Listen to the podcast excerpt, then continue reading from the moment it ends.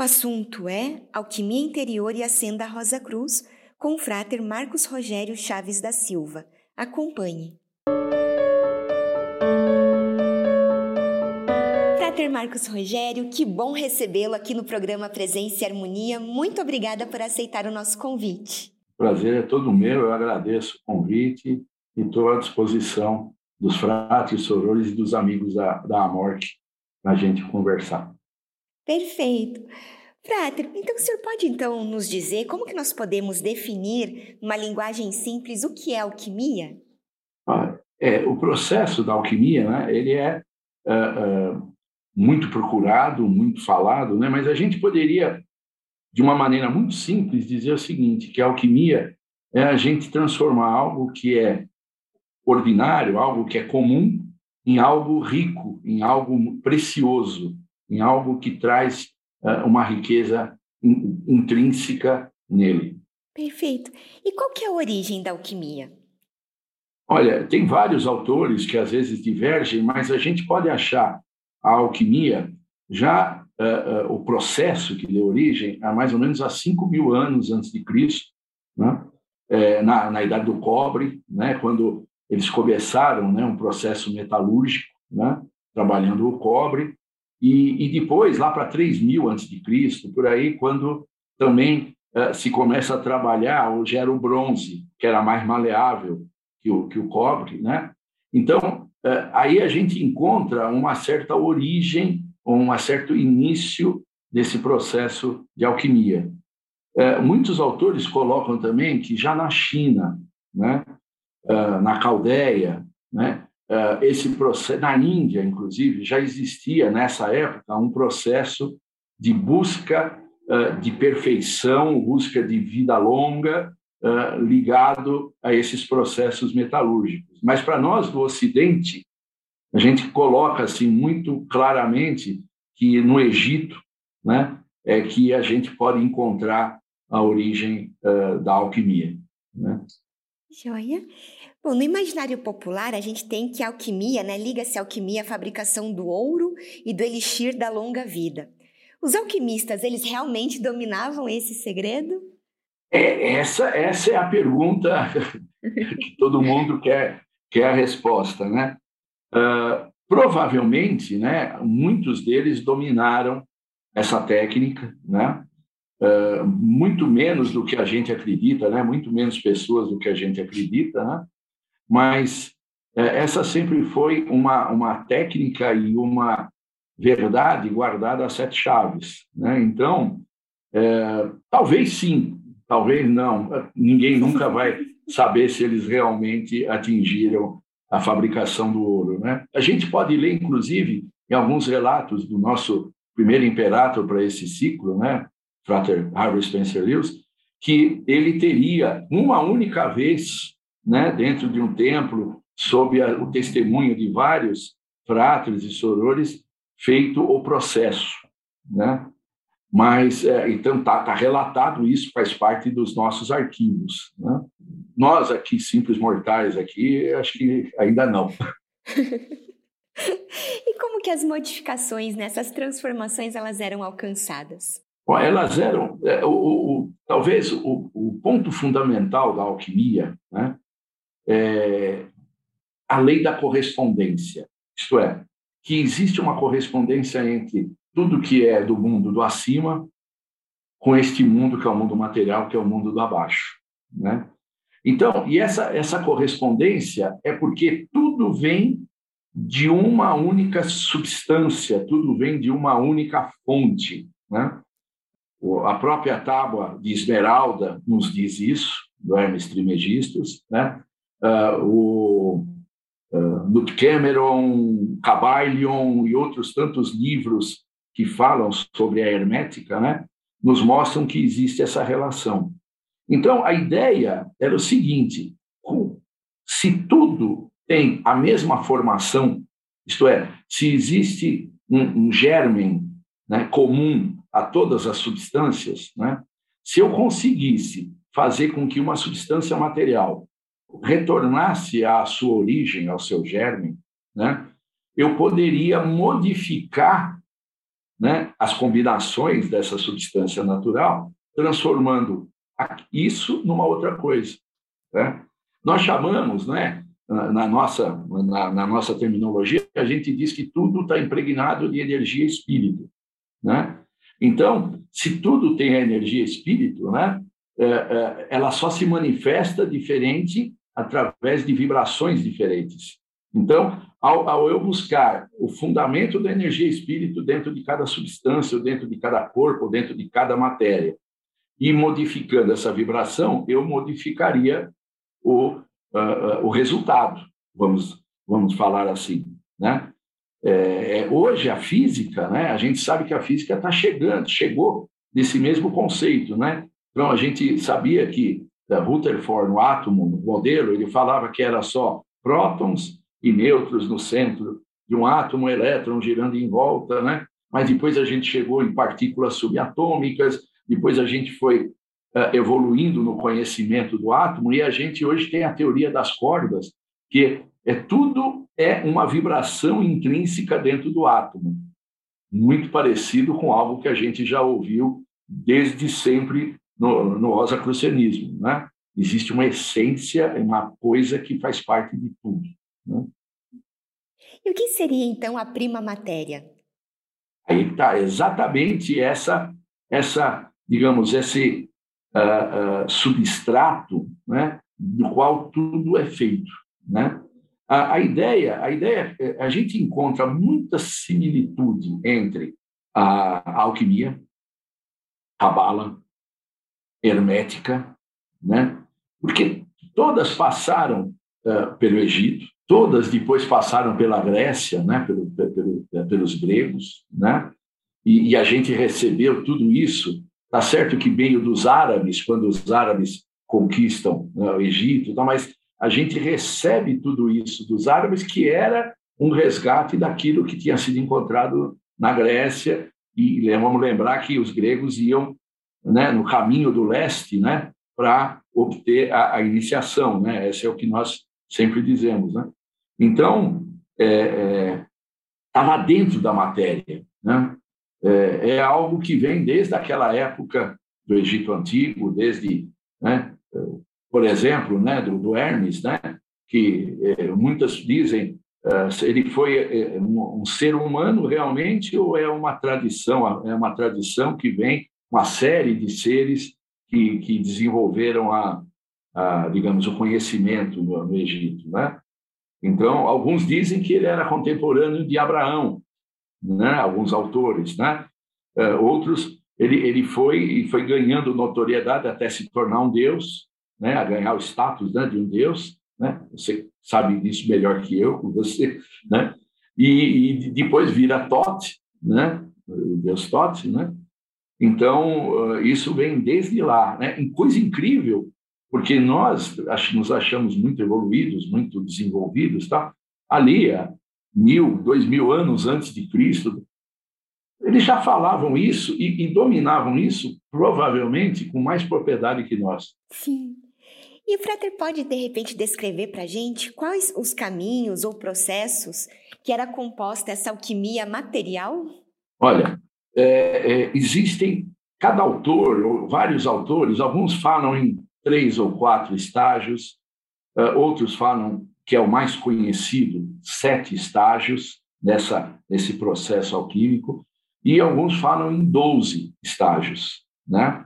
Então, se a gente pegar, por exemplo, Paracelso, que, que é para nós uma referência, né, uma grande referência, né, ele colocava que esses, esses estágios, né, no número de sete, né, eles compreendiam, em primeiro lugar, a calcinação.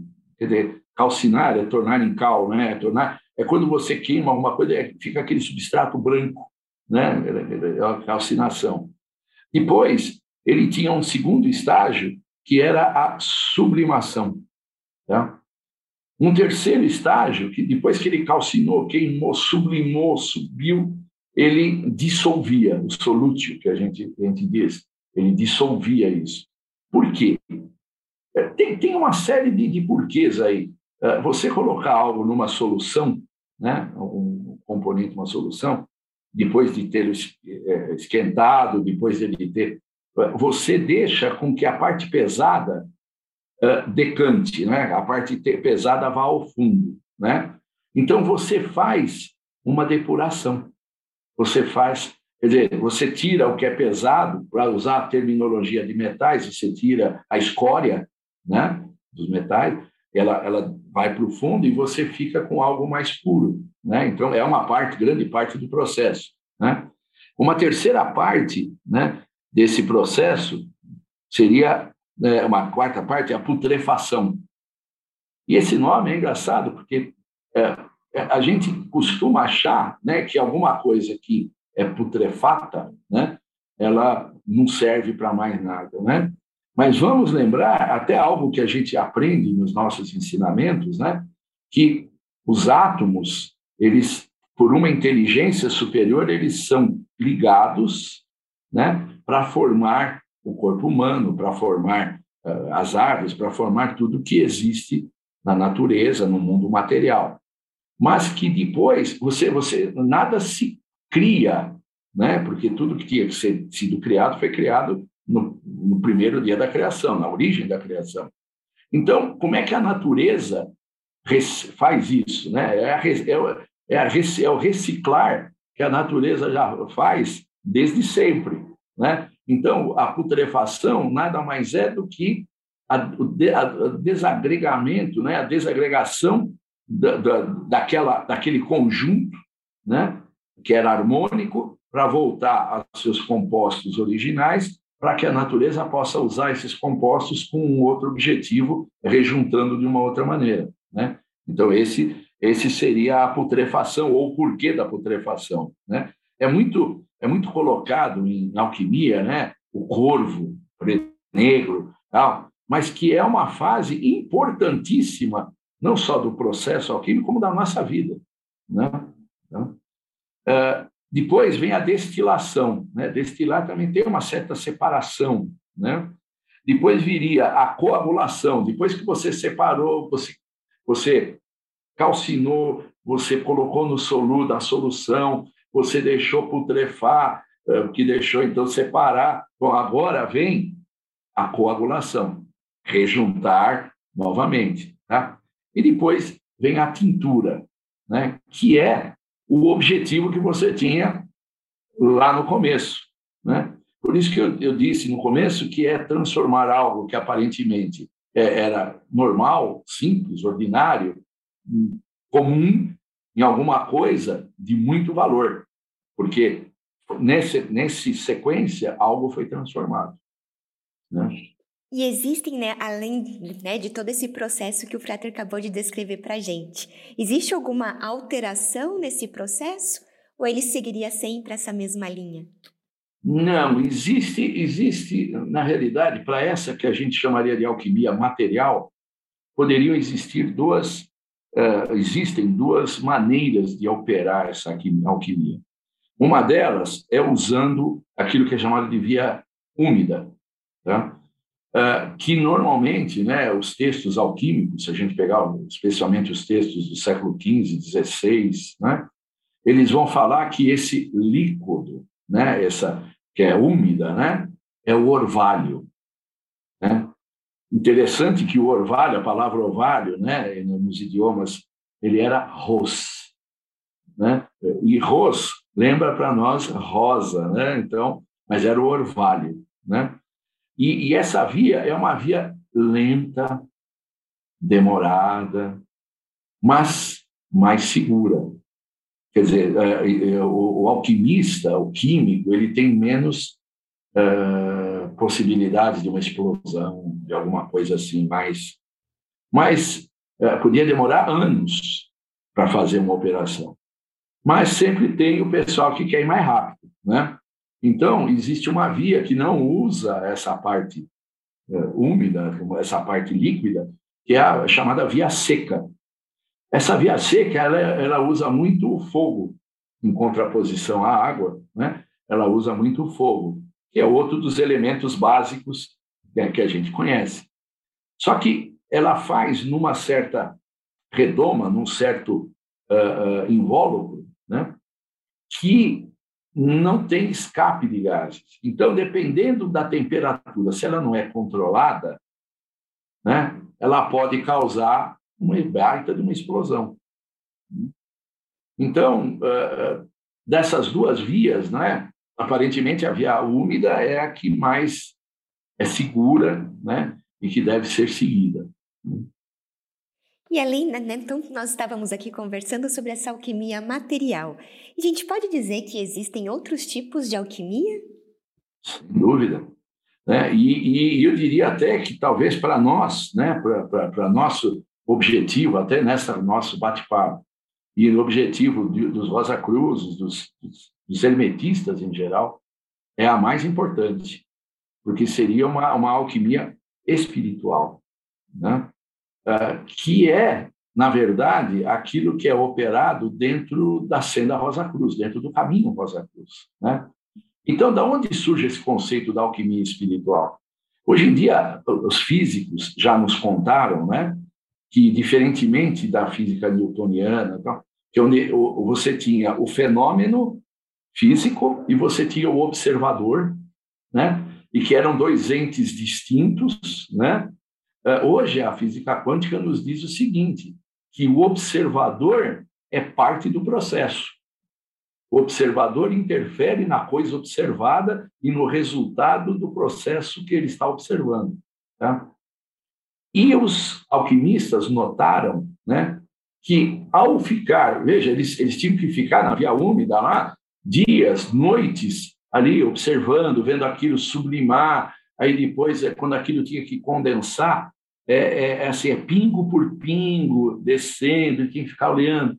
Só que ao fazer isso, ele pensava nele mesmo, na vida, e ele percebeu que essa observação, assim como estava acontecendo uma modificação, ou ele esperava que tivesse acontecendo uma modificação nos metais, nas substâncias, estava acontecendo uma modificação dentro dele mesmo.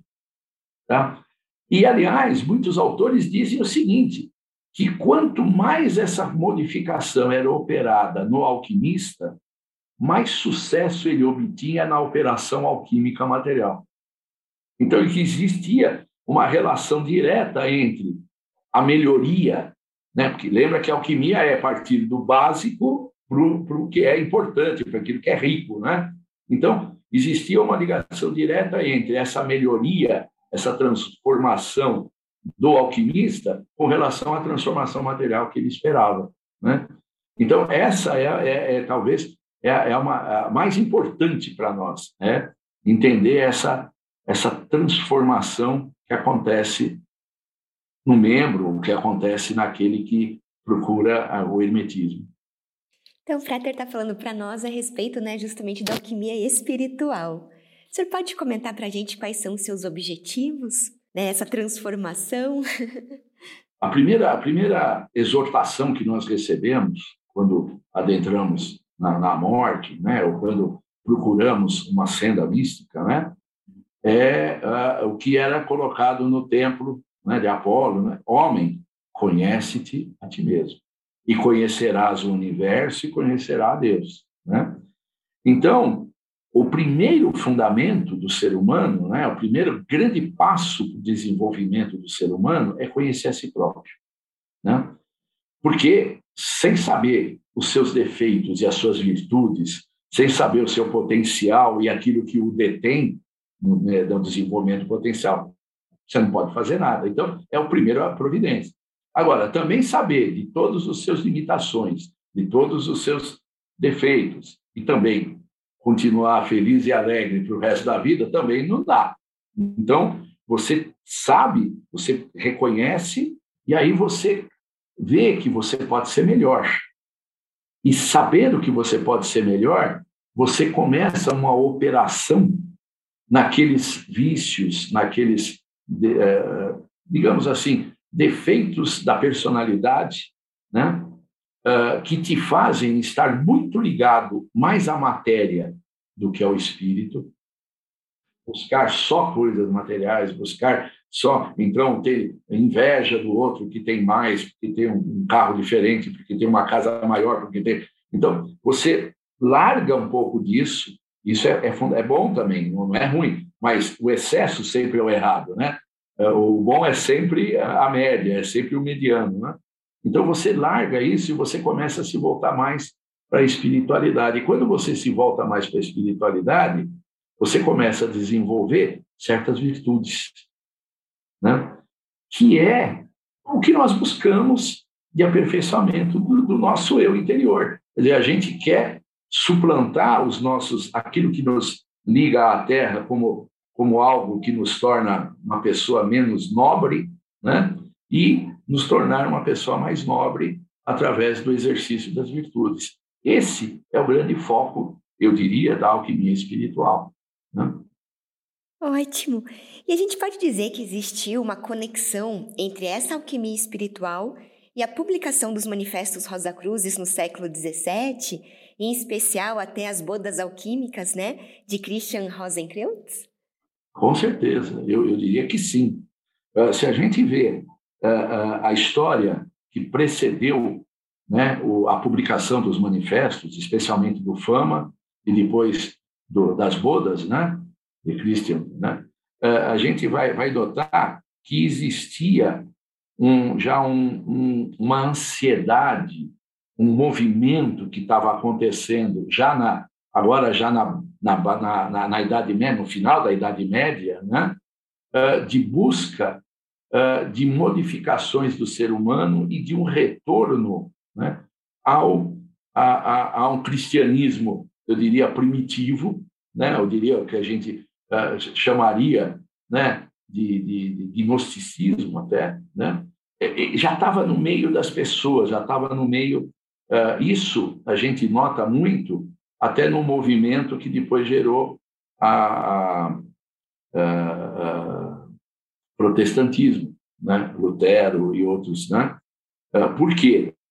Porque de todos esses movimentos, e eles, esse não foi nem o primeiro movimento de, de, de protesto ou de tentativa de uma melhoria, aconteceu em 1400 e pouco, alguns na Inglaterra, alguns movimentos, aconteceu em 1500, né? Você tinha, uh, já em mil, mil, mil, no final dos, dos anos 1500, você tinha astrônomos observando estrelas e sinais das estrelas que diziam que uma grande mudança iria acontecer, né? Uh, e aí surge dentro de, de, uma escola, que foi a escola de Tübingen, na Alemanha, uh, que tinha uh, luteranos, né? mas luteranos de uma categoria mais, é, é, digamos assim, voltada ao a execução do cristianismo na, naquele, naquela parte do amor incondicional, naquela parte toda. E eles ali sai o, o primeiro manifesto, né? Sai o, né, o, o Fama Fraternidade, notícias de uma fraternidade. E se a gente vai ver essas notícias da fraternidade, a gente vai ver que o, o nosso nosso pai, chamado pai nesse né, né, nesse manifesto, né, Christian, né, Christian Rosenkreuz, ele sai, né, sai da Alemanha e ele está indo num caminho que ele para em Chipre, ele está indo no caminho da Terra Santa, ele quer ir no Santo Sepulcro, né? Mas ele mesmo, quando está em Chipre, é, é, é, é, necessário dizer o que é Chipre, né? Todos esses manifestos, eles são simbólicos. Você não deve levar ao pé da letra, né? Então, o que é ir a Chipre? Chipre, no mundo romano, tá, era aonde você tinha as minas de cobre, né? Cobre tem a ver com Vênus, né? O planeta Vênus. Vênus tem a ver com amor, né? Então ele foi ali do desenvolvimento de um certo amor, né? e queria aí descobrir o Cristo, né, na sepultura, né, no Santo Sepulcro. Só que lá, né, o mestre dele morre, ele vira mestre, né, quando o discípulo está pronto, né, o mestre aparece e ele desiste de ir lá ver, ver que ali não tinha mais nada e ele vai para Dancar, que, que é o caminho de Damasco, que é o caminho que o Paulo, Saulo, que depois vira apóstolo Paulo, fez, né, no encontro de quem? Do Cristo, do Cristo ressuscitado, do Cristo vivo, né? Então, todas essas coisas mostram que aquele manifesto era a busca né, dessa, desse amor incondicional. Né? É, é, é. e aí isso depois Johann Valentin Andrea coloca isso como uma peça, né, como uma história, né, nas bodas, né, que nada mais nada mais é do que o nosso caminho por sete, curiosamente, né, sete estágios, né, do, do castelo, né, aonde ele começa, né, alguém que está chegando lá e depois ele chega, né, no, no ápice da transformação e eles todos vão caminhando e vai sendo purgado aqueles que não estão ainda uh, de posse desse, de, de, digamos, dessas virtudes, né? Então, para mim, né, eu diria que e para vários autores que a gente pode encontrar na, na literatura Rosa Cruz, né, tem tudo a ver, sem sombra de dúvida. Né? Nós somos uma ordem alquímica, né? E nós somos uma ordem que pretende né, a melhoria né, e o desenvolvimento do ser humano completo. Isso, então até essa né, é a minha próxima pergunta. Se o Frater diria que a MORC, como essa escola de desenvolvimento interior, ela ajuda os seus membros a processar em si a alquimia espiritual. Sim, sim. É, é interessante que a gente diga o seguinte: né? não basta entrar na Ordem Rosa Cruz. Né? É necessário que a gente deixe a Ordem Rosa Cruz entrar em nós. Tá?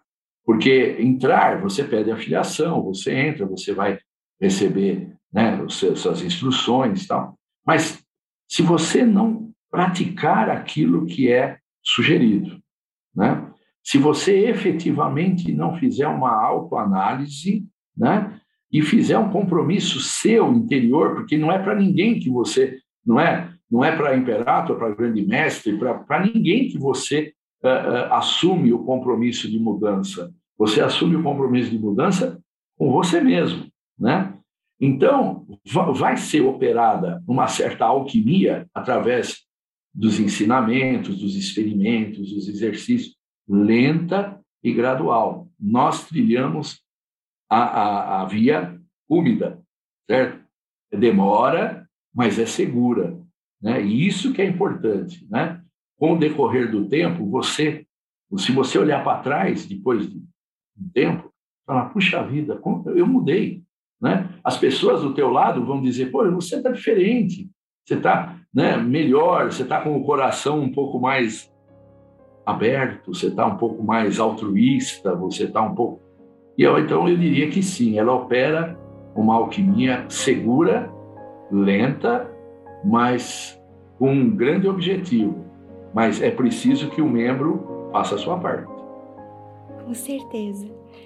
Frater, eu agradeço muito né, a nossa conversa de hoje, essa questão que realmente né, fica essa reflexão que todos nós né, buscamos, essa transmutação em nós mesmos. Muito obrigada. Eu agradeço a vocês, a todos e estou à disposição. Foi um prazer. Igualmente, muito obrigada. Aproveito para lembrar do nosso e-mail presenceharmonia.morg.org.br. É muito importante para nós essa via de comunicação que nós temos com você que nos assiste.